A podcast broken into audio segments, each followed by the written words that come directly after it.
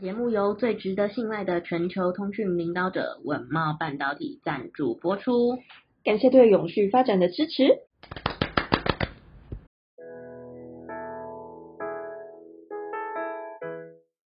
欢迎收听 ESG This Week，我们每天会为您带来重要有趣的 ESG 永续新闻，希望透过本节目提高大家对 ESG 议题的认识，引导大家关注永续发展，共建世界公民新未来。大家好，我是 ESG 世界公民数位治理基金会的 Phil。嗨，大家好，我是 ESG 永续思维学院的 Helly。学院致力协助你在 ESG 变革中成为机会领先者。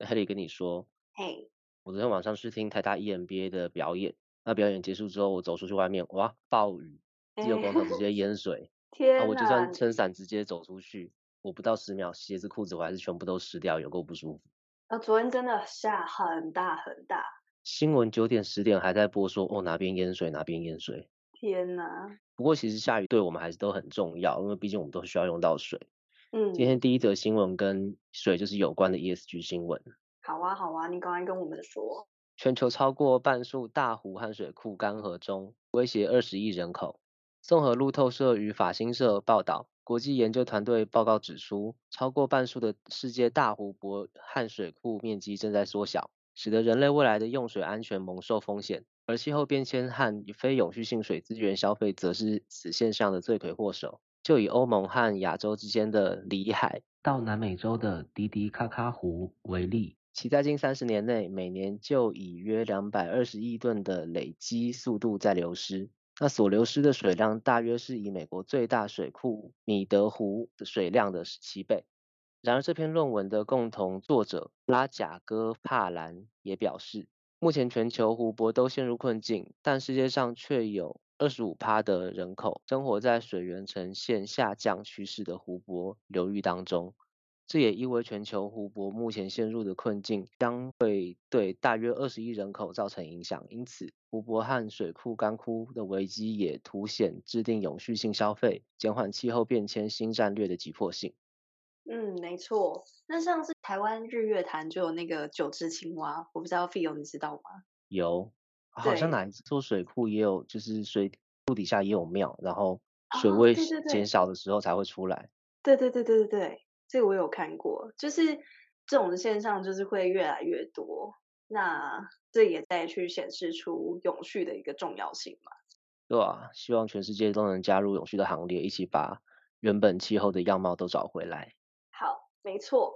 那讲到永续啊，就是现在可以跟大家分享一个新的消息，就是未来会有一个参数型的保险，只要气温异常，可能就会理赔哦。那为了保护民众去抵御气候变迁的冲击，各个机构纷纷推出以气温、降雨等气候数值为给付条件的参数型保险。专家估计啊，就是这类的保险规模到二零三一年的时候，会扩大到两百九十三亿美元，十年大概会成长一点五倍。那现在在印度啊，非盈利的一个基金会，就是韧性中心以及微型贷款新创业者 Blue Marble，还有一家产业工会，在五月的时候推出了全球首批极端热浪的保险。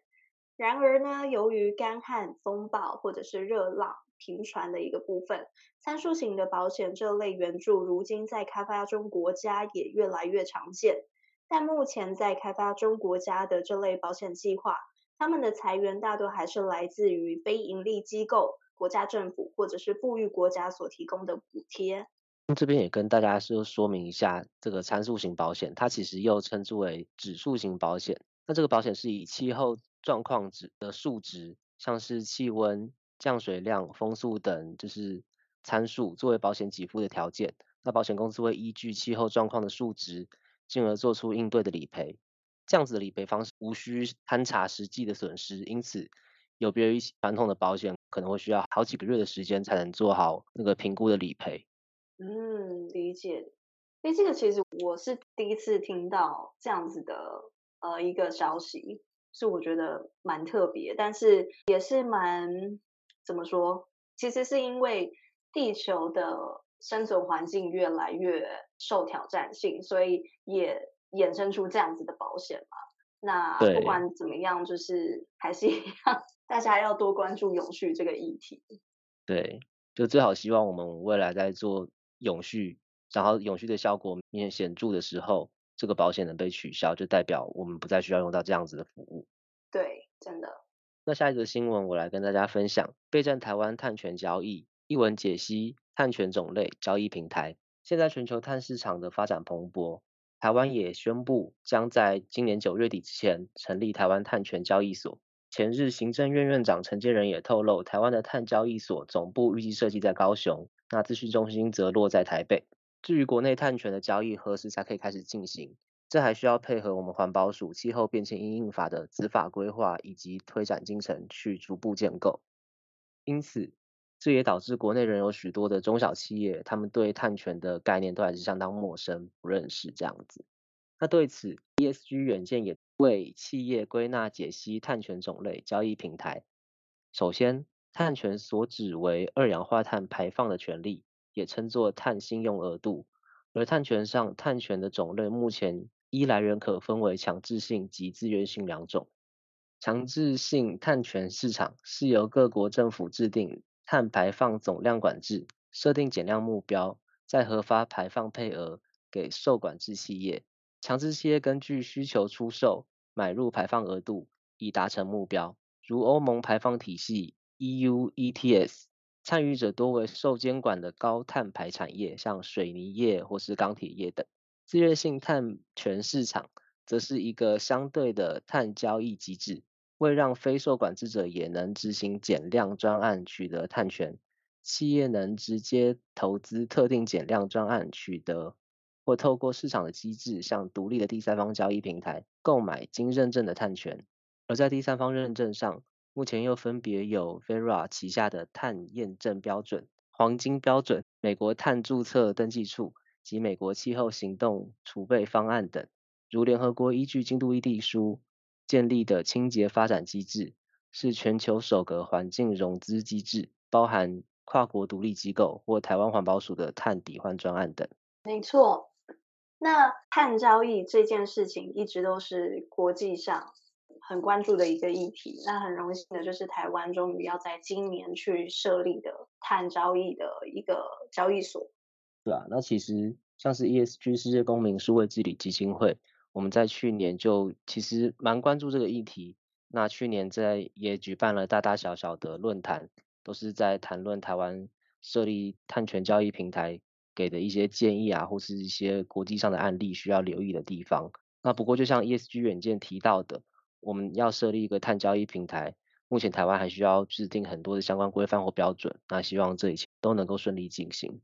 没错。那说到碳交易啊，然后其实永续还有很多的一些议题，比如说像是永续报告书，或者是依循 TCFD 这个气候相关的财务揭露。那这边就要跟他分享说，现在有人就提出说，企业承诺净零其实非常难的，就是因为依循 TCFD 的这个框架的业者，他们其实不到两成。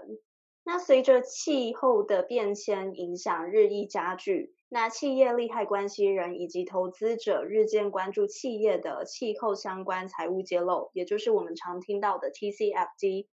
然而，台大风险中心也针对此建议，就是提出了企业的调查，并在今天的时候发布了 TCFD 调查报告，高碳排产业对于净零转型的一个挑战。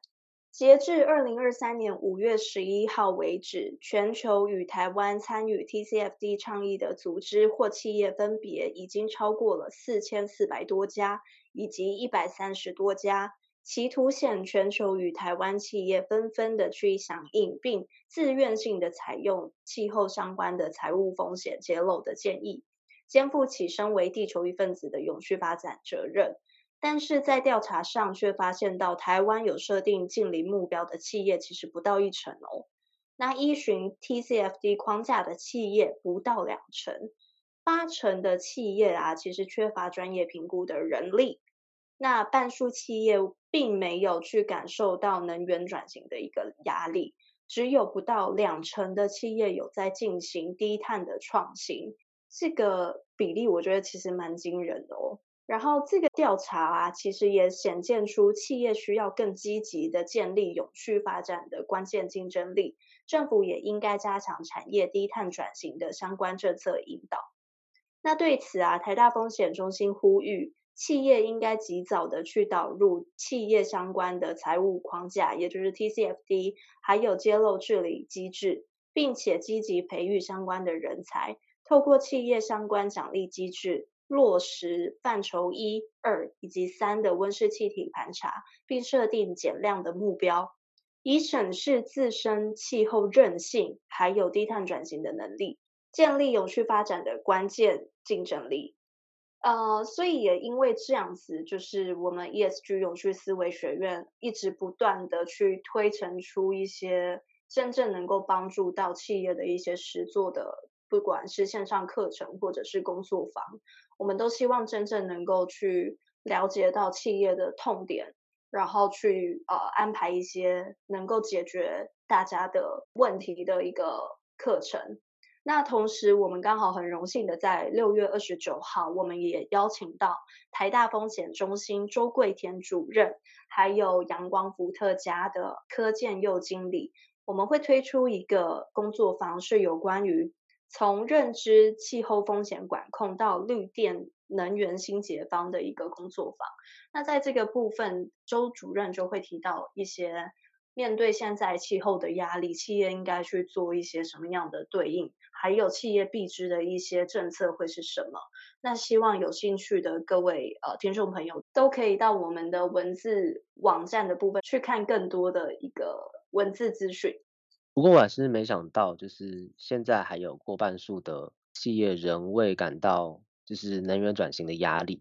嗯、对。但相信今年台湾如果碳交易平台正式成立了，他们就会感到更多来自政府、来自市场的这些压力。没错，对。那今天的最后一则新闻是比较轻松的，就是跟玩具有关，循环二手玩具打造永续解方。台塑生医虽然塑胶回收再制很难，但要继续做下去。随着爱护地球的意识普及，环保减塑的生活习惯促使一次性塑胶用品的使用率逐渐降低。但在关注塑胶吸管、杯碗、餐具的时候，往往会忽略另外一个微距的塑胶玩具。